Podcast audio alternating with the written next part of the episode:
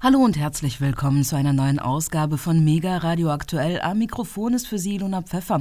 Ich hoffe, Sie hatten ein schönes Adventswochenende und konnten vielleicht einen leckeren Glühwein auf dem Weihnachtsmarkt genießen. Ich bin dazu noch gar nicht gekommen, aber was nicht ist, kann ja noch werden. Jetzt wollen wir aber mit unserer Sendung loslegen und ich begrüße dazu meinen Kollegen Alexander Boos, der sich in Deutschland und der Welt umgesehen und interessante Meldungen vom Wochenende zusammengetragen hat. Hallo Alexander. Hallo Ilona, grüß dich. Alexander, du hast Nachrichten aus Deutschland, der Ukraine und anderen Teilen der Welt mitgebracht. Also, was gab es dann am vergangenen Wochenende? Das verrate ich dir auch gleich, doch lass uns zuvor noch einige Meldungen vom Ende vergangener Woche betrachten, die meiner Meinung nach etwas ja, untergegangen sind, nicht so viel Beachtung äh, bekommen haben, wie sie vielleicht hätten verdient gehabt. Ähm, zum Beispiel hat jetzt ein Investigativteam ähm, aus Journalisten von WDR und NDR ans Tageslicht gefördert. Das war alles Ende vergangener Woche, dass sich der Haushalt des Bundesamtes für Verfassungsschutz in den vergangenen zehn Jahren mehr als verdoppelt habe. Aus geheimen Unterlagen der Verfassungsschutzbehörde gehe hervor, wofür der Inlandsnachrichtendienst seiner Ansicht nach das Geld benötige. Ähm, bereits im Oktober hatte ja Verfassungsschutzchef Thomas Haldenwang die Cybersicherheit Deutschlands gegen Länder wie Russland äh, oder China sowie die wachsende Zahl gewaltbereiter Rechtsextremisten und Verschwörungsideologen. Darauf hat ja auch Bundesinnenministerin Nancy Faeser äh, vor wenigen Wochen hingewiesen. Und durch die ja, Energiekrise, die sich immer weiter zuspitzt, damit einhergehende Inflation, dass all dies auch ja, Staatskritiker auf den Plan äh, rufen würde und alle diese Arbeitsfelder, die jetzt von mir genannt wurden, das sei so äh, Haldenwang für seine Behörde äh, dringende Priorität und deshalb bedürfe es mehr Personal, mehr finanzielle Mittel und mehr Ressourcen, um da ja weiter richtig und berechtigterweise dran zu bleiben. Das heißt, wie bei äh, nahezu allen Sicherheitsbehörden in Deutschland ist auch der Etat des Bundesamts für Verfassungsschutz in den letzten Jahren immer wieder stetig gestiegen und am, Freit am Freitag, jetzt vergangene Woche, hat ja der Bundestag auch den neuen Haushalt 2023 für die Bundesrepublik beschlossen und da war natürlich auch der Etat für den Inlandsnachrichtendienst Verfassungsschutz mit enthalten. Ähm, laut Entscheidung vom Freitag erhalten die Verfassungsschützer nun im kommenden Jahr rund 467 Millionen Euro. Im laufenden Jahr waren es noch 488 Millionen. Das heißt, da muss man äh, ja ein Minus sozusagen hinnehmen. Diese Gelder bestellt, äh, stellt ja bekanntlicherweise der Bund bereit. Und nach Recherchen dieses NDR-WDR-Teams soll der Verfassungsschutz äh, sogar im Vorfeld einen Etat von fast 470 Millionen Euro gefordert haben. Gut, da liegt man jetzt 3 Millionen Euro drunter, aber ist trotzdem noch eine Stange Geld, sage ich mal. Äh, der Bericht weiter, zwar würden die Verfassungsschützer damit etwas weniger Geld als in den Jahren 20, ähm, 20 2021 und 2022 bekommen. Jedoch ähm, in den letzten zehn Jahren gesamt gesehen hat sich der Haushalt des Verfassungsschutzes ja mehr als äh, verdoppelt. Und auch die Zahl der Mitarbeiter der Verfassungsschützer, der Verfassungsschützer selber sind deutlich gestiegen. So gab es im Jahr 2011 ähm, nur rund 2600 Mitarbeitende. Mitte dieses Jahres waren es fast schon 4000. Ja, vielleicht noch mal kurz ähm, zum Hintergrund über den Haushalt der deutschen Geheimdienste. Entscheiden ja die Mitglieder eines geheimtagenden Gremiums des Bundestages, dem Vertrauensgremium. Äh, gegenüber diesen Abgeordneten müssen die Nachrichtendienste auch offenlegen, für welche Projekte und Anschaffungen sie ja Geld benötigen, wo mehr Finanzmittel benötigt werden und äh, wie die Kollegen von NDR, WDR jetzt in geheimen Unterlagen einsehen konnten, sei ersichtlich, dass es dabei neben strategischer Neuausrichtung wie etwa einer ja, verbesserten IT-Ausstattung oder der Verstärkung der Observationskräfte auch immer wieder um ja, Anpassungen an die aktuelle Gefahrenlage ginge. Äh, Nochmal ein paar Zahlen zum Vergleich. Im Jahr 2018 gab es äh, für den Verfassungsschutz einen Rekordhaushalt von 421 Millionen Euro. Also bis dahin war das Rekord. Begründet wurde das vor allem mit der ähm, hohen Gefahr des islamistischen Terrorismus und auch äh, mit äh, Sicherheitsrisiken, die durch die damalige Flüchtlingskrise entstanden sein sollen. Ein Jahr später, 2019, wollte das Bundesamt schließlich mehr Geld für die Gewinnung qualifizierter Nachwuchskräfte. 2020 wurden daraufhin 350 neue Stellen eingerichtet. Vor allem äh, sind diese mit der Bekämpfung des Rechtsextremismus beschäftigt und 2021 bekam schließlich auch die, lang, die lange vernachlässigte Spionageabwehr einen erheblichen Personalzuwachs. Die Mitarbeitenden dieser Antispionageabteilung klären zum Beispiel Aktivitäten fremder Nachrichtendienste in Deutschland auf, ähm, allen voran natürlich russische und chinesische Dienste. Zudem erklärte die Behörde damals den Haushaltszuständigen im Bundestag, es seien zusätzliche Stellen und Ressourcen notwendig, um eben auch äh, chinesische oder russische Hackerangriffe verlässlich aufklären oder bereits im Vorfeld verhindern zu können. Auch wurde auf die wachsende Gefahr sicherheitsgefährdender Einflussnahme ausländischer Nachrichtendienste, etwa durch die Türkei, dem Iran, Syrien oder wie gesagt auch Russland, verwiesen. Hm. Naja, also wenn ich jetzt überlege, das sind jetzt ungefähr 4000 Mitarbeiter und dann klingt das trotzdem, ich bin nicht gut in Mathe, aber es klingt trotzdem mhm. total viel, wenn sie jetzt 467 Millionen Euro kriegen fürs Jahr. Gut, da kenne ich mich nicht aus, aber womit ich mich ein bisschen auskenne, sind dann die jeweiligen Berichte. Die sind ja immer ganz spannend zu lesen.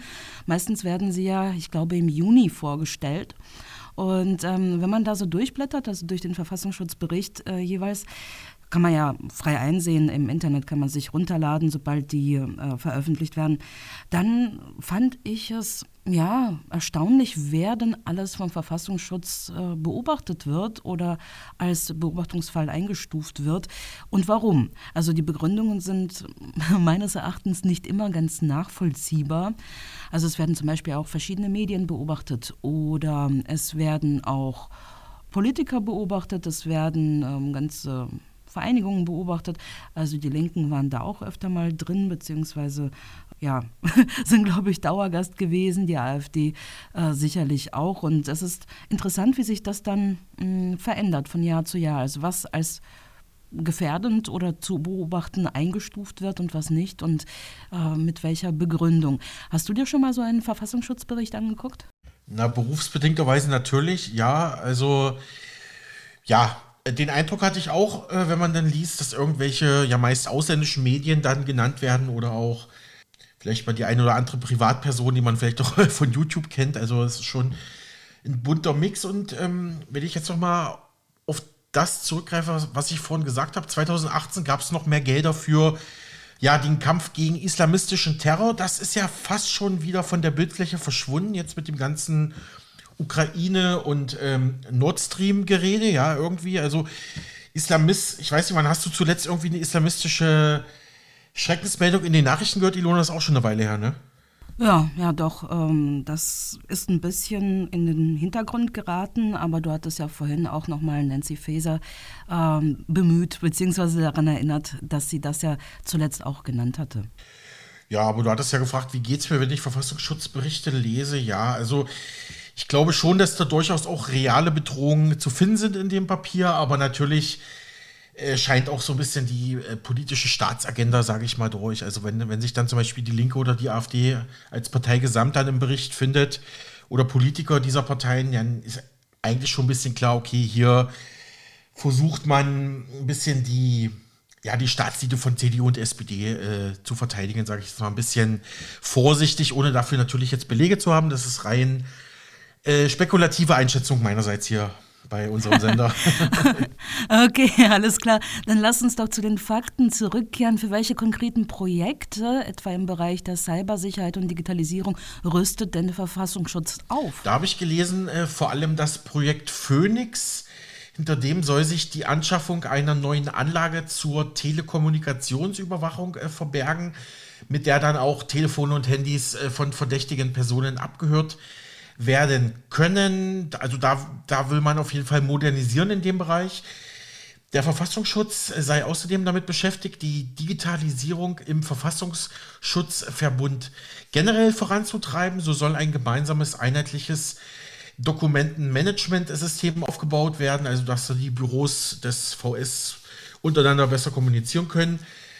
Ähm, mit dem sollen dann auch Verfassungsschutzbehörden, Länder und Bund übergreifend äh, miteinander verbunden werden und auch die Schnittstellen zum militärischen Abschirmdienst sollen damit künftig auch weiter digitalisiert werden, sodass da beide Behörden auf Unterlagen zugreifen können und diese auch bearbeiten können. Ja, Digitalisierungsland Deutschland, schön, dass man da äh, fast 30, 40 Jahre nach Erfindung des Internets auch mal mit anfängt. Aber gut, das war jetzt ein kleiner ironischer Kommentar. Ähm, in dem Bericht stand bislang, würde die, würden die Behörden so arbeiten, dass man da teils sehr unterschiedliche Systeme verwendet. Diese sollen nun miteinander angepasst und vereinheitlicht, also komplementär zueinander gemacht werden. Allein dafür sind jetzt im kommenden Jahr etwa 2,5 Millionen Euro für die Digitalisierungskosten veranschlagt. Äh, was ist noch geplant bei denen? Auch die Zusammenarbeit mit der Wissenschaft wolle der Verfassungsschutz ausbauen. Das Bundesamt gründete dazu bereits vor zwei Jahren ein neues Zentrum für Analyse und Forschung. Geplant sei, jährlich mindestens ein neues Forschungsprojekt auszuschreiben und finanziell an einer deutschen Hochschule dann zu fördern. Aktuell etwa läuft, äh, läuft eine Untersuchung zur Radikalisierung im Online-Messenger-Dienst Telegram. Also da schaut man, ob es da staatskritische rechtsradikale Umtriebe gibt. Viel Geld äh, solle weiterhin verschlingen, ja, die Betreuung der Liegenschaften des Bundesamtes, also die Gebäude selber vom Verfassungsschutz. So soll die in die Jahre gekommene Zentrale in Köln, Ortsteil Chorweiler, für rund 16 Millionen Euro neu saniert werden und auch die Akademie für Verfassungsschutz solle für knapp 3 Millionen Euro ausgebaut werden. Ebenso der Standort in Berlin-Treptow, wo Islamismusabteilung und Cyberabwehr untergebracht sind. Hier plant man mit mehr als 9 Millionen Euro Kosten. Also da geht es dann nicht nur um inhaltliches, sondern auch um bautechnisches bei den Kollegen vom Bundesamt für Verfassungsschutz. Hm. Na gut, gut. Das erklärt zumindest einen Teil äh, dieser Ausgaben. Lass uns äh, auf ein anderes Thema blicken. Du hattest mir im Vorgespräch gesagt, es gibt etwas Neues von Bundesgesundheitsminister Karl Lauterbach. Was gibt es denn da? Lauterbach kämpft jetzt tatsächlich höchstpersönlich gegen die gestörten Lieferketten. Ne? Also wir erinnern uns ja, seit 2020 ist es so, dass die Weltwirtschaft vor allem eins beklagt, die Lieferketten sind zerstört, die Zubringer können nicht mehr terminlich äh, passgenau liefern. Da gab es natürlich auch diese, diese Schiffe wie die Evergreen, die dann einfach mal kompletten Seeweg und Wasserweg blockiert haben. Also ähm, ja, seit Corona liest man ja fast täglich in den Medien äh, gestörte Lieferketten, ne? Versorgungsengpässe, Lieferengpässe. Und das betrifft natürlich auch die Pharmazie- und Medikamentenversorgung. Und genau in dem Bereich will Lauterbach, habe ich jetzt am Freitag gelesen, ein neues Gesetz gegen Lieferengpässe bei der Medikamentenversorgung einführen. Dieses Vorhaben sei eilbedürftig, äh, sagte Lauterbach. Seit Monaten nämlich klagen Hersteller, Apotheker und Ärzte über Engpässe bei wichtigen Arzneien. Also jetzt geht es nicht nur um Corona, jetzt geht es um ja, generelle Arzneien gegen äh, Bluthochdruck, bei Herzbeschwerden äh, etc. pp, you name it. Ähm, das Bundesinstitut für Arzneimittel und Medizinprodukte, kurz BF Farm, äh, führt nämlich derzeit etwa 300 Meldungen zu Lieferengpässen bei Medikamenten auf und für viele knappe Medikamente gäbe es zwar noch Alternativen, oft aber mit Wirkstoffen, die mehr Wechselwirkungen mitbringen als die herkömmlichen Medikamente. Um, und um diesen, ja, die, dieses Defizit auszugleichen, sagt Lauterbach, brauchen wir jetzt eben dieses Gesetz, um gestörte Lieferketten, um Lieferengpässe bei Medikamenten abzuwenden. Darunter begriffen etwa Fiebersäfte für Kinder, Hustenmittel, Blutdrucksenker, Brustkrebsmedikamente Medikamente oder Magensäureblocker. Ähm, dazu sagte noch ein Sprecher der Bundesvereinigung Deutscher Apothekerverbände, ABDA, er meinte, wir stünden da vor einer großen Herausforderung, die auch in absehbarer Zeit kaum lösbar sei. Im Moment sei in Deutschland zwar noch niemand von den Medikamenten her unversorgt oder unterversorgt, aber die Arzneimitteltherapie, die mit den noch verfügbaren Arzneimitteln möglich sein wird, kann auch jetzt schon zu Qualitätseinbußen führen. Das Problem laut ihm durch das und auch laut, äh, laut Lauterbach durch das bisherige Vergaberecht äh, seien die Krankenkassen gezwungen, Medikamente und Wirkstoffe dort einzukaufen, wo sie am billigsten sind. Darum seien die Hersteller von Arzneimitteln oft auf Wirkstofflieferanten aus China stark angewiesen und kommt es eben dort zu Produktions- und Lieferengpässen und Lieferstaus, weil beispielsweise Fertigungsprobleme, Verunreinigungen oder ein genereller Produktionsstopp etwa durch Corona auftritt, dann fehlten hierzulande dringend benötigte Wirkstoffe und das will Lauterbach jetzt angeblich mit dem neuen Gesetz äh, ja, verhindern. Ja, da habe ich neulich mit ähm, einem Sprecher des ähm, Deutschen Handelsverbandes gesprochen und äh, da ist dieses Thema, also Lieferengpässe, auch nochmal genannt worden. Da hat er mir bestätigt, dass es teilweise Monate dauert, also dass, dass diese Container aus China Monate später eintreffen, vor allem wegen der Corona-bedingten Restriktionen, aber nicht nur. Äh, deswegen kann ich das ganz gut äh, nachvollziehen. Also offensichtlich betrifft das ähm, ganz unterschiedliche Branchen und es ist ein bisschen erschreckend, dass das auch die Medikamente betrifft, weil äh, nicht jeder kann sich das erlauben, einfach auf sein Medikament zu warten. Also gerade in der Krebstherapie, glaube ich, mhm. ist das ähm, ganz, ganz äh, dringend erforderlich, dass da was passiert. Aber kann ein Gesetz so etwas tun? Also was erhofft sich Lauterbach eben durch dieses Gesetz? Die Frage habe ich mir auch gestellt, als ich das gelesen habe. Also klar, man kann jede Menge Gesetze einführen, aber ob die Gesetze dann in der Praxis auch äh, wirklich was bringen, ist ja immer die zweite Frage. Und ja, also wie du schon sagst, diese ganze Lieferengpass-Geschichte, das betrifft ja komplette Wirtschaftszweige und hält dann leider sich auch vor der ja, Pharmazie sozusagen nicht zurück. Also, was will Lauterbach mit dem neuen Gesetz erreichen? Damit wolle der Bundesgesundheitsminister nun die Krankenkassen gesetzlich verpflichten, auch bei Herstellern einzukaufen, die mit teureren Wirkstoffen produzieren. Die Lösung liege hierbei in der Diversifizierung der Einkäufe, begründete Lauterbach seine Entscheidung. Falle dann der Hersteller mit dem günstigen Wirkstoff aus könnten die Kassen bei Unternehmen aus anderen Ländern zu anderen Preisen beziehen. Dafür müsse nun nur noch das sogenannte Vergaberecht geändert werden und Lauterbach, Lauterbach hofft damit, durch das geplante Gesetz die aktuell angespannte Lage bei der Medikamentenversorgung in den Griff zu bekommen. Das könne zwar laut dem Minister der SPD zu höheren Kosten führen, aber es könne auf der anderen Seite nicht sein, dass wir versuchen, bei den Wirkstoffen zum Teil ein paar Cent zu sparen, riskieren dafür aber dann die Versorgung der Bevölkerung. Also soweit die Theorie. Ich glaube, die Krankenkassen kriegen da jetzt äh, vom Gesetzgeber her einen etwas ähm, höheren ökonomischen Spielraum, dass man da auch mal bei anderen Anbietern auch vielleicht zu anderen Preiskonditionen einkaufen kann. Ähm, aber ich bin jetzt auch nicht der Experte, der jetzt erklären kann, warum das jetzt vorher nicht ging und jetzt angeblich geht's. Vielleicht bringt das Gesetz ja was umgehe ich mal. Ich, ich, ich fände es ja interessant zu erfahren, wo denn die teureren Medikamente bisher abgesetzt werden. also mhm. ähm, die Medikamente, die vielleicht in Europa hergestellt werden oder sogar hier in Deutschland, wer kauft die, wenn sie uns Deutschen zu teuer sind? Aber das nur am Rande. Vielleicht kriegst du das raus. Äh, ich habe äh, vor kurzem von einem Freund einen ähm, Bild zugeschickt bekommen, das konnte ich zuerst gar nicht zuordnen, hat sich herausgestellt, dass Klimaaktivisten am Berliner Flughafen BER eine Aktion hatten. Haben die sich schon wieder irgendwo festgeklebt, glaube ich. Gibt es dazu Erkenntnisse? Ja, also die Aktivisten dort am Berliner Flughafen, die hat jetzt äh, CDU-Chef Friedrich Merz erstmal als Klimaterroristen gebrandmarkt und äh, die Aktion scharf verurteilt. Das sind keine Klimaaktivisten, das sind kriminelle Straftäter, sagte Merz auf einem Parteitag der Berliner CDU vor wenigen Tagen. Das Ganze habe mit Demonstrationsrecht oder Meinungsfreiheit nichts mehr zu tun. Das sei blanker Vandalismus, kritisierte Merz und das seien schwerste Straftaten, die das Ziel, wofür sie da angeblich auf den Flughafen gehen, diskreditieren. Also das Ziel des Klimaschutzes würde damit äh, ad absurdum geführt, meinte Merz. Ähm, da der Hauptstadtflughafen Bär ja vor den Toren Berlins auch in, in die Zuständigkeit des Bundeslands Brandenburg äh, fällt, meinte der brandenburgische Ministerpräsident Dietmar Woidke folgendes. Er hält nun auch staatliche und rechtliche Konsequenzen für dringend notwendig und sagte direkt, wir dürfen solche Vorkommnisse nicht bagatellisieren. Äh, sagte der SPD-Politiker im Gespräch der Märkischen Allgemeinen Zeitung, der Recht, Rechtsstaat müsse und werde nun handeln. Äh, was da genau auf die Klimaaktivisten zukommen wird, das nannte er zwar noch nicht, aber spätestens mit, spätestens mit der Aktion auf dem Flughafen Bär sei nun eine Grenze überschritten worden.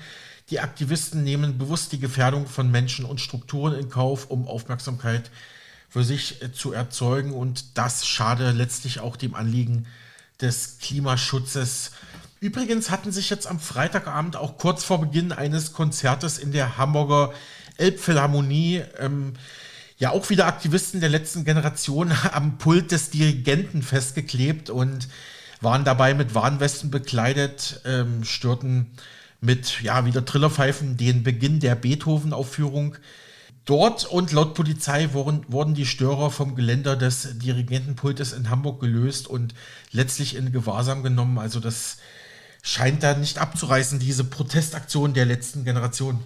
Ja, und seit Wochen wurden ja eigentlich auch schon ähm, schärfere Maßnahmen diskutiert. Ich hatte gelesen, dass da zum Beispiel auch äh, Haftstrafen und nicht nur Geldstrafen eben äh, in der Diskussion waren. Da muss man das muss man ein bisschen weiter verfolgen. Mal gucken, ob äh, die da tatsächlich die Daumenschrauben anziehen. Aber lass uns mal weggehen von den Klimaaktivisten und äh, den Nachrichten in Deutschland ein bisschen in die Welt rausschauen. Du hast ja angeguckt, äh, wie die Lage in der Ukraine momentan ist und äh, wie es jetzt am Wochenende war. Was gibt es von dort Neues zu berichten? Also jetzt am vergangenen Wochenende hat sich erneut der Präsident von Belarus, Alexander Lukaschenko, geäußert. Der enge russische Verbündete sprach darüber, ob es für Minsk aktuelle Sinn ergebe, mit seiner Armee im russischen Angriffskrieg gegen die Ukraine direkt einzugreifen. Dabei sagte Lukaschenko der belarussischen Agentur Belta, wenn wir uns unmittelbar mit den Streitkräften, mit Soldaten in diesen Konflikt einmischen, tragen wir nichts bei. Wir machen es nur noch schlimmer. Ja, wie, schon bekannt, Belarus unterstützt Russland. Seine Rolle sei aber letztlich eine andere, habe ich irgendwo gelesen. Lukaschenka hat ja schon länger sein von Moskau abhängiges Land als Aufmarschgebiet für russische Truppen zur Verfügung gestellt und deshalb betrachtet Kiew ja auch sein Nachbarland als direkte Kriegspartei und hält auch Truppen in Reserve für den Fall, einen direkten Angriff aus Weißrussland abwehren zu müssen. Unterdessen kündigte in Moskau der russische Präsident Wladimir Putin an, Russland brauche zur Versorgung seiner Streitkräfte in dem Konflikt keine Kriegswirtschaft, also die Volkswirtschaft müsste dann nicht in den Kriegsmodus geschalten werden. Die Rüstungsindustrie solle einfach die Truppe schneller und mit besseren Produkten beliefern. Dafür seien keine außerordentlichen äh, Maßnahmen durch den Staat notwendig. Man müsse die Arbeit nur genau, qualitätsvoll, gut koordiniert organisieren, wurde Putin von der staatlichen Nachrichtenagentur TASS zitiert. Unterdessen verkündete der ukrainische Präsident Zelensky in Kiew weiterhin Durchhalteparolen an seine Landsleute, während die ukrainische Stadt Kherson ein akutes wie aktuelles Kriegsziel bleibt. Nach Angaben der deutschen Presseagentur dpa nimmt die russische Armee das von ukrainischen Truppen mittlerweile großflächig zurück, zurückeroberte Gebiet äh, um Kherson weiterhin stark unter Beschuss. Weiterhin würden dort massive Raketenbeschüsse gemeldet, heißt es seit Tagen. Die russische Armee soll demnach allein seit Samstag die Stadt Kherson mehr als 50 Mal beschossen haben. Das meldete der ukrainische Militärgouverneur und warf Russland dabei gleichzeitig vor, Terror und gezielte Angriffe auf Zivilisten vorzunehmen. Ja, Granaten schlagen dort ein, treffen Wohnhäuser. Ähm, auch angrenzende Ortschaften entlang des nordwestlichen Flusses Dnipro äh, befinden sich unter Beschuss. Die Angaben sind natürlich weiterhin nicht unabhängig voneinander zu überprüfen, aber entsprechende Videoaufnahmen bestätigen das eigentlich, dass da dort die Lage sehr, sehr ähm, ja, brenzlig ist. Natürlich nicht nur der Beschuss selbst, sondern auch zerstörte Stromleitungen und Infrastrukturanlagen, Elektrizitätswerke sorgen in der Region weiterhin dafür, dass viele Ukrainer weiterhin keinen Strom haben, kein fließend Wasser haben. Natürlich äh, versucht der ukrainische Staat und die Militärverwaltung dort, die Haushalte schnellstmöglich wieder an das Netz anzuschließen, aber alles bleibe sehr improvisiert. Ähm, wegen der schwierigen Lage dort hatte die ukrainische Regierung ja auch vor wenigen Tagen wieder Zivilisten aus dem Gebiet evakuieren müssen. Wie viele Leute sind da gestorben, ist immer schwierig zu sagen. Ich habe hier mal eine Zahl gefunden. Ähm, seit der Befreiung der Region Kherson durch ukrainische Truppen, ist ja auch schon wieder einige Wochen her, sollen dort mindestens 32 Menschen durch täglichen Artillerie- und Raketenbeschuss getötet worden sein. Das sind jetzt Angaben der ukrainischen Polizei. Außerdem sei bei einem russischen Raketenangriff auf die Großstadt Kriviri Im Süden der Ukraine, ähm, ja, da soll es auch zu großen Verwüstungen gekommen sein. Zwei Raketen dort hätten am Sonntagmorgen Teile der Verkehrsinfrastruktur zerstört, teilte der ukrainische Militärgouverneur mit. Und der Spiegel hat mal wieder Berichte aus dem britischen Militärgeheimdienst veröffentlicht. Jetzt am Wochenende. Die Briten sprachen da von intensiven Gefechten mit schweren Verlusten für Moskau. Russland habe nach Einschätzung britischer Geheimdienste in der schwer umkämpften Region Donetsk viele Gefallene zu beklagen. Im Süden der Region habe es in den vergangenen zwei Wochen intensive Kämpfe gegeben, wo Russland nicht gut dastehen würde. Sowohl Russland als auch die Ukraine haben erhebliche Kräfte in diesem Sektor stationiert, wobei die russische Marineinfanterie schwere Verluste erlitten habe, so ein Bericht aus dem britischen Verteidigungsministerium. Vielleicht noch zum Abschluss zur Lage in der Ukraine nochmal, ja, der Blick auf etwas Historisches, was wir vielleicht auch nicht unterschlagen sollten. Am Samstag nämlich gedachten die Menschen in der Ukraine dem Holodomor, das ist der sogenannte Hunger, Völkermord, äh, aus der oder in der stalinistischen Herrschaftszeit von 1932, 1933. Dem wurde jetzt landesweit gedacht, auch ähm, es gab auch landesweite Messen durch orthodoxe Priester der orthodoxen Kirche. Ähm, damals hatte ja der ehemalige Sowjetführer Josef Stalin gezielt eine Hungersnot in der Ukraine herbeigeführt und da kam es bis zu vier Millionen Todesopfern. Im Zuge dessen wurden auch viele kritische, also sowjetkritische Ukrainerinnen und Ukrainer deportiert. Tote gab es damals aber auch in anderen Teilen der Sowjetunion, etwa in Kasachstan oder im Süden Russlands. Also Kriegslage bleibt weiter mh, hm, brisant und ja, woran man da jetzt gedenken muss, das ist ja natürlich auch keine schöne Episode der ukrainischen Historie. Es bleibt weiterhin zu hoffen, dass diese Kampfhandlungen bald vorbei sind, denn das ist einfach furchtbar, was dort passiert. Und ähm, wenn man diese Bilder sieht, ähm, ja, wird einem schon ganz anders. Aber lass uns noch äh, auf ein anderes Thema gucken, beziehungsweise auf einen anderen Kontinent. Du hast mir was aus Afrika versprochen. Ja, und zwar, wir erinnern uns ja vielleicht noch an die großen Feuer rund um den Berg Kilimanjaro, dem höchsten Berg in Afrika das äh, oder die Schäden dort haben sich jetzt nochmal Experten näher angeschaut und sind dabei zu folgenden Ergebnissen gekommen. Diese zwei Großfeuer vor einigen Wochen am Kilimanjaro, dem Dach Afrikas, die haben so viel Schäden äh, angerichtet, dass insgesamt 2% des dortigen Naturparks nun tatsächlich zerstört sind, teilte die dortige Nationalparkbehörde in Tansania mit. Die, Großfreu die Großfeuer haben, den, haben demnach knapp 2% der Naturparkfläche in Mitleidenschaft gezogen. Pflanzen und Säugetiere verloren demnach auf knapp 34, 34 Quadratkilometer ihren Lebensraum. Und weiterhin wird vermutet, dass es dort menschliche Aktivitäten gegeben habe, also dass dort auch Menschen mit dem Feuer zu tun hätten, ob nun mutwillig per Brandstiftung oder einfach durch eine weggeworfene Zigarette, das kann ja manchmal auch so, so eine Kleinigkeit sein, dass das auf jeden Fall dazu geführt habe, dass dieses Großfeuer, Großfeuer ausgebrochen ist. Und da gab es natürlich nochmal die Warnung, wer da als Tourist unterwegs ist, unterwegs ist, bitte aufpassen, wie man sich verhält. Nochmal zum Berg selber. Der Kilimanjaro ist mit seinen 5895 Metern der höchste Berg des Kontinents und populäres Ziel für Wanderer, Abenteurer und Bergsteiger, mittlerweile auch als UNESCO-Weltnaturerbe gelistet und beherbergt viele gefährdete Tierarten und der Klimawandel wird somit als die größte Bedrohung für den Berg angesehen. Viele Naturschutzorganisationen kämpfen darum, den Gletscher zu behalten und auch die dort beheimatete Vegetation und Tierwelt natürlich zu bewahren. Ach Mensch, lauter traurige Nachrichten heute. Alexander, was ist denn los? Hast du denn vielleicht ja. noch irgendwas Positives zum Abschluss? Ja, vielleicht ein kleiner Lichtblick aus Südamerika, wenn man das so bezeichnen kann. Dort gibt es ja schon seit Jahren ja schon eine Staatskrise, eine Regierungskrise, kann man sagen. Doch jetzt sind die Regierung unter Präsident Nicolás Maduro und die Opposition in Venezuela wieder aufeinander zugegangen. Das Ziel dabei, den Zugang zu eingefrorenen Staatsgeldern wieder herzustellen. Die US-Regierung sei auch bereit, habe ich gelesen, Sanktionen gegen Venezuelas Regierung wieder zurückzunehmen. Vertreter beider Seiten unterschrieben vor Journalisten in Mexiko-Stadt jetzt am Wochenende ein entsprechendes Teilabkommen.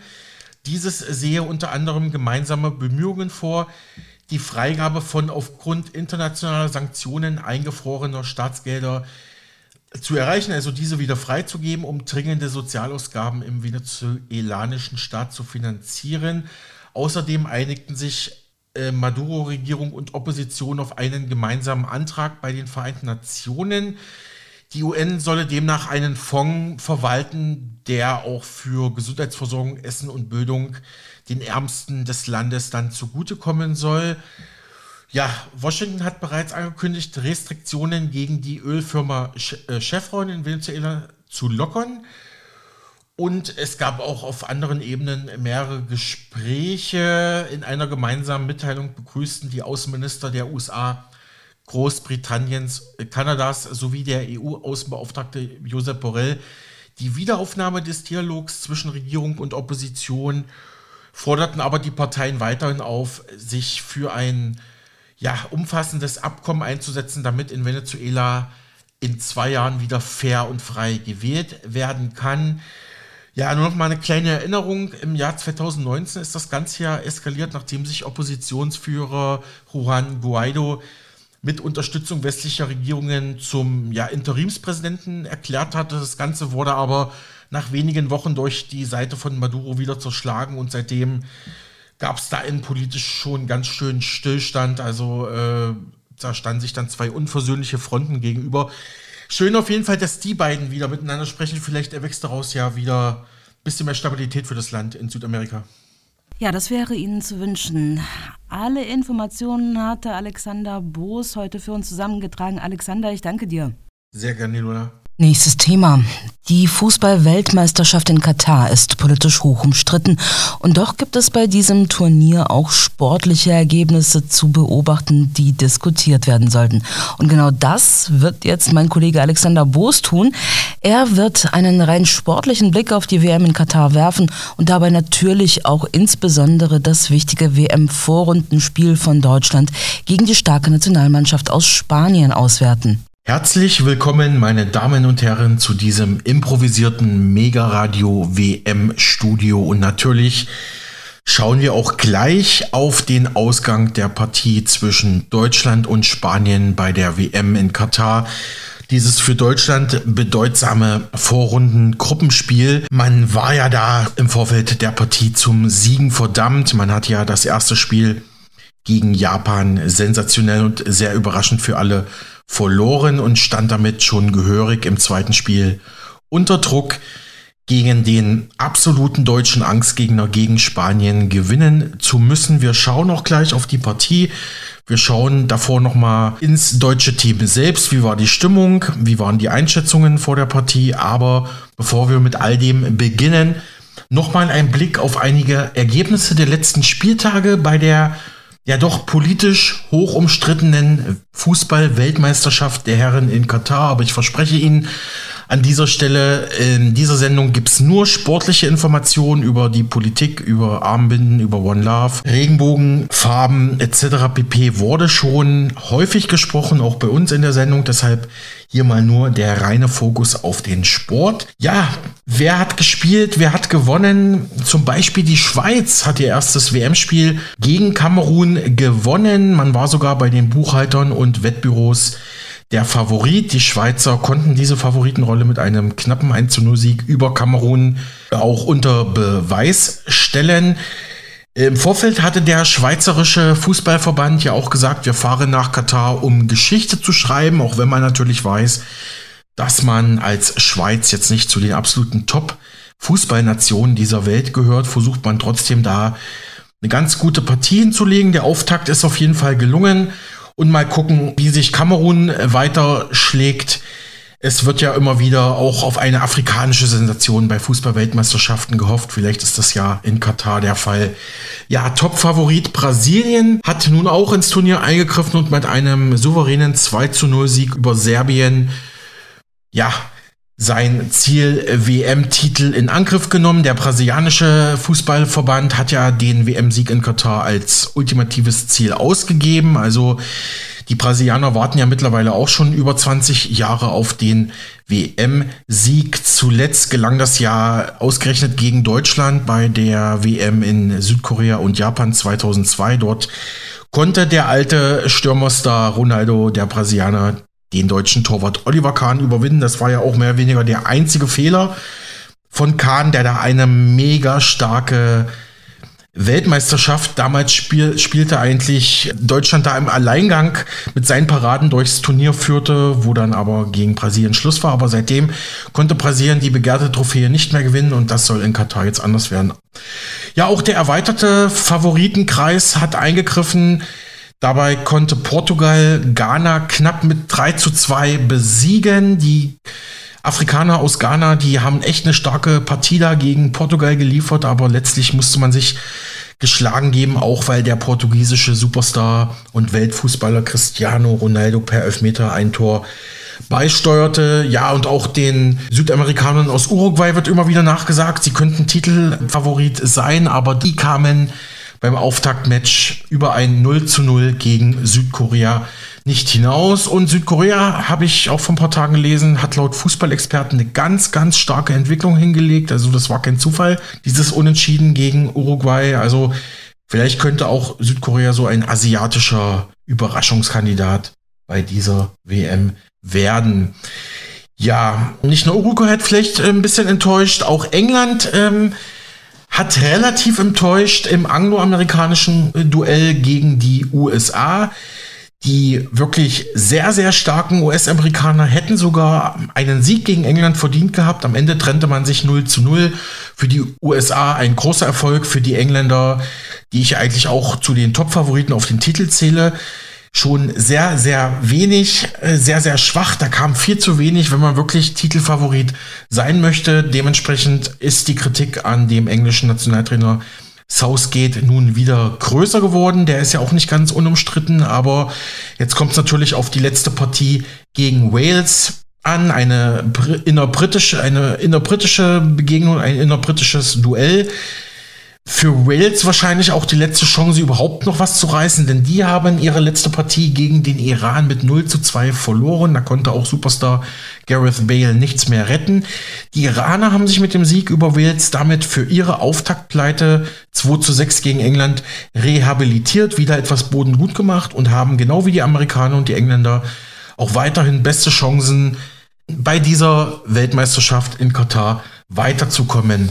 Ja, blicken wir mal auf Gastgeberland Katar. Das hat jetzt wie erwartet auch seine zweite WM-Partie verloren. Diesmal hieß es 1 zu 3 gegen Senegal, aber immerhin konnte man einen eigenen Ehrentreffer erzielen. Die Senegalesen scheinen da jetzt auch ganz gut ähm, bei der WM angekommen zu sein. Das erste Spiel hat man ja noch gegen Holland verloren, aber da war man schon stark, hat man schon starke Szenen gezeigt und jetzt durch diesen Sieg gegen Gastgeberland Katar könnte man vielleicht auch Senegal zu den afrikanischen Überraschungsmannschaften dieses Turniers zählen und dass Katar äh, bei dieser WM-Vorrunde schon im Vorfeld scheitern wird, das war eigentlich allen Fußballexperten klar. Man hat sich zwar wochenlang Zeit genommen, man hat sich im Ausland Fußballexpertise geholt, aber alles das nützte nichts. Ich habe mir die Partie Katar-Senegal angeschaut und man muss sagen, die Kataris haben zwar gekämpft wie die Stiere, aber das war von der Technik her und auch von der individuellen Klasse her, das war zu wenig. Da gab es viel zu viele individuelle Fehler und auch sehr viele technische Ballannahmefehler. Zum Beispiel, da sprang der Ball doch sehr, sehr oft sehr weit weg, wenn er angenommen wurde. Also das ist vielleicht vom Fußballerniveau her zu vergleichen mit der deutschen dritten oder vierten Liga. Das reicht für Katar nicht, da an der WM Weltspitze mitspielen zu können. Ja, Holland, Ecuador trennten sich 1 zu 1. Ecuador hat ja auch schon äh, die Kataris besiegt. Holland nach dem Auftaktsieg nun nur ein Unentschieden, aber weiterhin in der Gruppe mit vier Punkten gemeinsam mit Ecuador an der Gruppenspitze mit allen Chancen da weiterzukommen. Polen konnte Saudi-Arabien mit 2 zu 0 besiegen. Das heißt, äh, die Polen rechnen sich da weiter und ganz gute Chancen aus, in die nächste Runde einzuziehen. Die Saudis hatten ja überraschend noch das Superstar-Team um Messi und zwar die Argentinier im ersten Auf Auftaktmatch besiegt. Das war eine Riesensensation. Doch jetzt gegen Polen musste man sich den Europäern, den Osteuropäern geschlagen geben. Australien konnte vielleicht etwas überraschend für manche Tunesien mit 1 zu 0 besiegen und hält sich damit in der Frankreich-Gruppe weiterhin alle Optionen offen, weiterzukommen. Ähm, Frankreich, für viele ja ein großer Titelfavorit, konnte sich in einem knappen Match mit 2 zu 1 gegen Dänemark durchsetzen. Die Dänen aber haben keine schlechte Partie geliefert. Ich glaube, bei denen geht vielleicht auch noch was, ähm, wenn die Konstellation stimmt. Ja, und dann gab es noch das Südamerikaner-Duell. Die bereits von mir erwähnten Argentinier konnten dabei Mexiko mit 2 zu 0 besiegen. Auch ein spannendes Match ein sehr hochklassiges Match. Da hätten auch locker die Mexikaner in Führung gehen können, aber am Ende war es natürlich kein geringerer als der argentinische Superstar und Weltfußballer Lionel Messi, der da die Südamerikaner in Führung brachte für Messi, der mittlerweile auch schon in einem etwas fortgesetzten Fußballeralter ist, wo die letzte Chance mit seiner Nationalmannschaft nochmal den WM-Titel zu holen, ist demnach auch top motiviert. Ja, in der deutschen Gruppe äh, spielte vor dem Deutschland-Spanien-Spiel noch Japan gegen Costa Rica und dabei bezwangen die Kicker aus Costa Rica sogar die japanische Nationalelf, also die konnten ihren Deutschland-Triumph im ersten Spiel dann nicht nochmal wiederholen. Costa Rica behält sich damit alle Chancen, auch noch was zu reißen in der Gruppe. Japan muss sich jetzt wieder ja, zusammenreißen um damit noch was geht. Aber ich sprach ja eben von der deutschen Gruppe mit Japan, Costa Rica und da gab es natürlich ein Ergebnis, das alle anderen bisher überragt hat. Das war natürlich das 7 zu 0 der Spanier gegen Costa Rica. Das war der, der bisher höchste WM-Sieg in Katar. Und die Spanier waren natürlich auch am gestrigen Sonntagabend der nächste Gegner für Deutschland. Und wie versprochen, ich erzähle auch gleich, wie das Spiel war und was dabei herausgekommen ist. Doch zuvor nochmal ein kleiner Einblick in die deutsche Fußballseele. So wurde die deutsche Fußballerlegende Lothar Matthäus zur WM-Vorrundenbegegnung zwischen Deutschland und Spanien von der größten spanischen Sportzeitung der Masa befragt. Was erwarten Sie vom morgigen Spiel gegen Spanien? Matthäus, wenn ich zum letzten Präzedenzfall gehe, habe ich kein gutes Gefühl. Spanien hatte Deutschland im November 2020 in der Liga der Nationen ja mit 6 zu 0 geschlagen. Aber das ist schon vorbei und morgen wird eine neue Geschichte geschrieben werden. Sie sind die beiden Favoriten der Gruppe. Man sollte aber auch Japan nicht vernachlässigen. Wir werden um jeden Meter Platz kämpfen müssen, so Matthäus. Ich denke, die Deutschen respektieren Spanien sehr. Spanien hat eine tolle Mannschaft. Es wird eines der ganz großen Spiele dieses Turniers. Haben Sie die spanischen Spieler Gavi und Petri beeindruckt? Matthäus, Sie werden diese neue Generation anführen und der spanische Nationalcoach Luis Enrique gibt Ihnen viel Vertrauen und das ist für Sie von entscheidender Bedeutung. La Roja bringt immer wieder neue Werte und Spieler zum Vorschein. Was erwarten Sie von Ihrem Land, von Deutschland? Matthäus, vor vier Jahren sind wir in Russland gescheitert, aber in Katar könnte es anders sein. Trotz des ersten Spiels gegen Japan. Flick verbindet sich mit den Spielern und ich glaube an ihn. Ich kenne Flick sehr gut und wir wissen, wir müssen ein anderes Gesicht zeigen als damals in Russland. Jetzt nach dieser Niederlage gegen Japan ist die Atmosphäre zwar nicht so optimal, aber wir müssen gegen Spanien gewinnen. Ja, soweit der frühere Weltmeisterspieler und Leader der deutschen Fußballnationalmannschaft Lothar Matthäus in der spanischen Sportzeitung Marca, die in Madrid erscheint, wenige Tage vor Anpfiff des Spiels bei der WM in Katar Deutschland gegen Spanien. Wie war aber jetzt übers Wochenende die Lage kurz vor dem Spanienspiel bei den Deutschen selber im DFB-Lager? Da hatte die deutsche Presseagentur dpa versucht, ein paar Insider-Einblicke zu geben und meldete, demnach haben Bundestrainer Hansi Flick und die 26 deutschen WM-Spieler in einer Krisensitzung nochmal das Spiel gegen Japan intensiv und hart in der Sache aufgearbeitet. Jeder weiß, was nach dem Meeting Sache ist, wurde Offensivspieler Kai Havertz am Freitag vor der Partie gegen Spanien im Stadion in Al-Shamal zitiert. Er meinte aber auch, das Reizklima durch Kritik an der Mannschaft könnte jetzt im Spiel positive Energien freisetzen. Und auch der deutsche Nationaltrainer Flick betonte, wir haben jetzt keinen Schuss mehr frei. Sprich, das Spiel gegen Spanien musste unter allen Umständen gewonnen werden. Wollte man das frühzeitige WM aus vermeiden, was ja weit, weit unter den deutschen Ansprüchen wäre. Ob es geklappt hat, zeige ich Ihnen auch gleich. Doch zuvor wollen wir nicht nur über die DFB-Verantwortlichen sprechen, sondern sie auch selbst zu Wort kommen lassen. So nämlich ordnete der deutsche Bundestrainer Hansi Flick die Auftaktniederlage gegen Gruppengegner Japan nur wenige Tage vor dem Spanien-Spiel ein.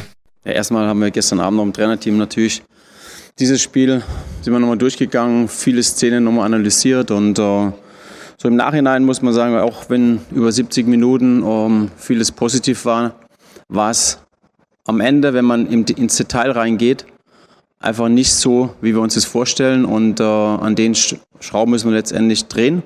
Natürlich wollten wir das, das Spiel gewinnen. Und äh, du musst versuchen, deine beste, beste Leistung abzurufen als Mannschaft, als Team. Das haben wir nur teilweise geschafft. Daran, daran mal, müssen wir uns messen lassen. Das ist auch berechtigt dann die Kritik, die dann, die dann aufkommt, ohne Frage. Und, äh, aber jetzt geht es nach vorne. Und, und für uns ist einfach wichtig, dass wir, dass wir ja, letztendlich Charakter zeigen am Sonntag und, und äh, ja, wie ich schon öfters jetzt auch beantwortet habe, versuchen wirklich, dass wir die letzte Chance im letzten Spiel äh, einfach noch haben. Und, und das ist unser Ziel. Und da schauen wir positiv weil ich einfach auch denke, wir haben, wir haben eine gute Truppe und äh, müssen aber auf dem Platz einfach als, ja, als kompakte Einheit besser agieren. Und Soweit der deutsche Nationaltrainer Hansi Flick zur Auftaktniederlage der Deutschen gegen Japan. Und natürlich kommentierte Bundestrainer Flick auch die Stärken des nächsten Gegners Spanien. Wir werden, wie ich vorhin auch gesagt habe, wir werden natürlich schon gucken, was, was ist jetzt gerade gegen Spanien wichtig, was müssen wir da tun. Aber das heißt nicht, dass wir intern diese Dinge nicht klar ansprechen, weil es einfach auch ich sag mal, für, für die Mannschaft wichtig ist, ähm, sich daran messen zu lassen, was wir uns vorgenommen haben und was am Ende dabei rumgekommen ist. Das sagte Hansi Flick wenige Tage vor Anpfiff des sehr, sehr wichtigen Gruppenspiels gegen die Spanier. Und natürlich ist WM-Zeit auch immer Expertenzeit und einer der ARD-Sportexperten ist der frühere U21-Nationalspieler und Ex-Bundesliga-Profi, etwa für Borussia Mönchengladbach oder dem ersten FC Köln, Thomas Bräuch, der im Laufe seiner Karriere sogar in der ersten australischen Liga Erfahrung sammeln konnte. Und am vergangenen Freitag war dies hier seine Analyse zur aktuellen Situation der deutschen Fußballnationalmannschaft kurz vor dem wegweisenden Spiel gegen Spanien, das ja, wie erwähnt, unbedingt gewonnen werden musste. Ich glaube, die Probleme, die wir haben, die werden uns auch in, in dieses Spanien-Spiel, die werden wir mit reinnehmen. Und das nächste Mal, wenn wir so ein Spiel spielen, so dominant, dass wir einfach konsequenter sind vor, ähm, also in beiden Strafräumen dann. Also einerseits klar hinten alles abräumen, aber auf der anderen Seite, wenn wir vorne nur in Anführungszeichen die Dinger machen, ja. ähm, dann geht's auch anders aus. Ja, die große Frage ist ja, setzt man wieder auf die Jungs, denen man jetzt vertraut hat, oder baut man doch um, sagt man, ja, Schlotterbeck war ein Versuch wert, aber hat sich als Unsicherheitsfaktor entpuppt. Was macht man mit äh, Goretzka? Kann man den irgendwie reinschmeißen? Also ich habe da auch kein äh, Allheilmittel. Soweit der frühere Bundesliga- und Junioren-Nationalspieler Bräuch. Er ordnete ebenso den 7 zu 0 Auftaktsieg Spaniens über Costa Rica ein und kommentierte den Fakt, dass die Spanier der deutsche Angstgegner Nummer 1 sind und die einzige große Fußballnation, gegen die Deutschland in diesem Jahrtausend, also seit dem Jahr 2000, also seit über zwei Jahrzehnten, kein Pflichtspiel mehr gewinnen konnten. Ja, vor allem mit der Bilanz, die wir gegen die auch haben. Ich weiß gar nicht, äh, wie viele Jahrzehnte wir kein Pflichtspiel mehr gegen die gewinnen konnten. Aber ich denke trotzdem, dass wir mit unseren Qualitäten eigentlich eine ganz gute Chance haben, weil wir uns dann auch mal ein bisschen zurückziehen können und dann mit unseren schnellen Jungs auch schön Konter fahren können. Also da sollten sich äh, Möglichkeiten ergeben. Also so ein 7-0 äh, gegen Costa Rica, das steht im Raum und ist erstmal total überwältigend. Aber ich glaube, das war jetzt äh, kein echter Test für die Spanier. Die haben sich dann auch in äh, einen Rausch reingespielt. Aber ich glaube, dass wir ganz anders in der Lage sind, deren Abwehr auch zu testen. Soweit der frühere Bundesliga-Profi Thomas Bräuch mit einer Lagereinschätzung zwei Tage vor Anpfiff Deutschland, Spanien. Hören wir jetzt nochmal einen aktuellen Bundesliga-Star und zwar Langzeit-Nationalspieler und WM-Fahrer Thomas Müller vom FC Bayern München direkt nach der Niederlage gegen Japan, wo er auf dem Feld stand. Ja, am Ende des Tages, wenn man sieht, äh, was wir vorne liegen lassen und äh, wie wir dann am Ende die Tore kassiert haben, wird man, glaube ich, im Fußballjargon sagen, nicht unverdient verloren. Wir müssen eine Niederlage sacken zu lassen, das fällt nie, nie leicht. Aber am Ende müssen wir jetzt sachlich bleiben, ähm, auch wenn man natürlich schwer zu, also sportlich relativ einfach zu analysieren, aber emotional schwer zu packen, äh, weil wir was ganz anderes uns vorgestellt haben und äh, unser Spiel eigentlich zu was ganz anderem dazu gepasst hätte. Aber wenn du im Fußball nicht effektiv bist, dann äh, gewinnst du nicht. Ja, das war Nationalspieler Thomas Müller vom Rekordmeister FC Bayern zum Debakel gegen die japanische Nationalmannschaft am ersten Spieltag der Deutschen.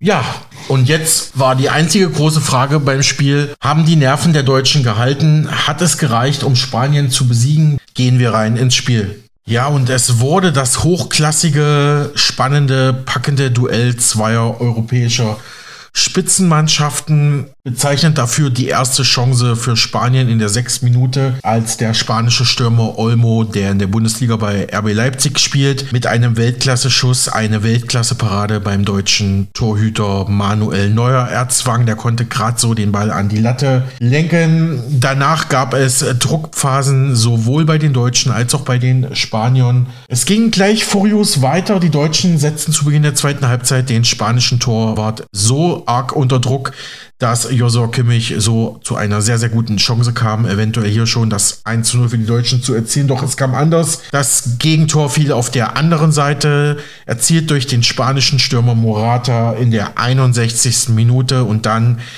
war auch für Bundestrainer Hansi Flick klar, er musste hier wechseln, brachte mehrere neue Kräfte, darunter den Stürmer vom SV Werder Bremen, Niklas Füllkrug und der Joker Stach. In der 82. Minute konnte Füllkrug tatsächlich mit einem sehr, sehr eleganten Gewaltschuss in den Winkel das 1 zu 1 für Deutschland gegen Spanien bei dieser WM in Katar in der Vorrundengruppe erzielen. Große Freude bei den Deutschen, die jetzt sogar noch auf Sieg spielten, aber auch immer wieder auf Konter der Spanier aufpassen mussten, so dass man doch sagen kann, dass hier beide Teams mit einem 1 zu 1 unentschieden verdientermaßen auseinandergehen konnten. Doch hören wir mal die Beteiligten auf dem Spielfeld selbst. Beginnen wir mit dem deutschen Torschützen Niklas Füllkrug, der das 1 zu 1 Remis gegen Spanien überhaupt erst ermöglichte mit seinem Treffer. Ja, wir wollten unbedingt dieses Spiel ziehen. Ähm, es war wichtig, glaube ich, dass wir jetzt einen Punkt geholt haben, einfach fürs Gefühl. Ähm, wir wollten das Spiel natürlich gewinnen, aber ähm, wir haben noch ein bisschen Luft nach oben. Und wir haben jetzt auf jeden Fall äh, wieder die Möglichkeit, in die nächste Runde zu kommen. Wir haben sie jetzt zum Teil gemacht, also wir brauchen jetzt auch nicht durchdrehen. Es ist immer noch ein 1-1 und äh, kein Sieg. Aber wir können jetzt mit einem guten Gefühl ins letzte, ins letzte Spiel gehen und hoffen, dass dann alles gut ausgeht. Soweit der deutsche WM-Torschütze Niklas Füllkrug.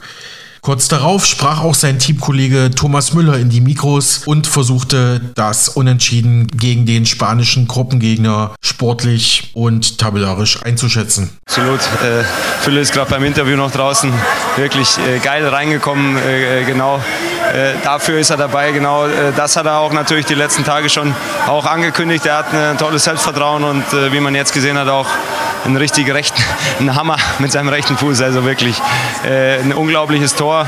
Äh, er ist auch ein unglaublich geiler Typ, muss man sagen. Aber äh, zurück zur Mannschaft. Ich denke, wir haben ein 1-1 gesehen. Das, es fühlt sich an sich gut an. Wir haben natürlich gegen sehr gute äh, Spanier gespielt. Die ziehen schon ein gutes Positionsspiel auf. Ich glaube, wir haben kräftemäßig alles in die Waagschale geworfen. Das hat man gesehen.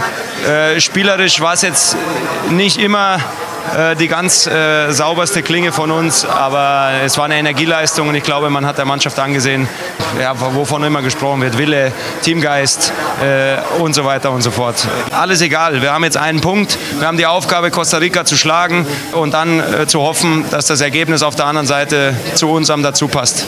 Soweit der deutsche Nationalspieler Thomas Müller. Ja, soweit die Stimmen aus der deutschen Nationalmannschaft. Was bedeutet das jetzt für Deutschland? Man muss auf jeden Fall in dieser Woche das nächste Gruppenspiel gegen Costa Rica gewinnen und gleichzeitig darauf hoffen, dass die Japaner nicht gegen die Spanier gewinnen. Das heißt, man ist da auf Schützenhilfe der Kicker von der Iberischen Halbinsel angewiesen, muss darauf hoffen, dass Japan patzt. Und gegen Japan hat man ja als Deutschland, wie wir bereits ausführlich gehört hatten, verloren. Das bleibt eine spannende Ausgangssituation für eigentlich alle Teams in der Gruppe, bis auf Spanien. Die können sich entspannt zurücklehnen. Hoffentlich nicht gegen Japan.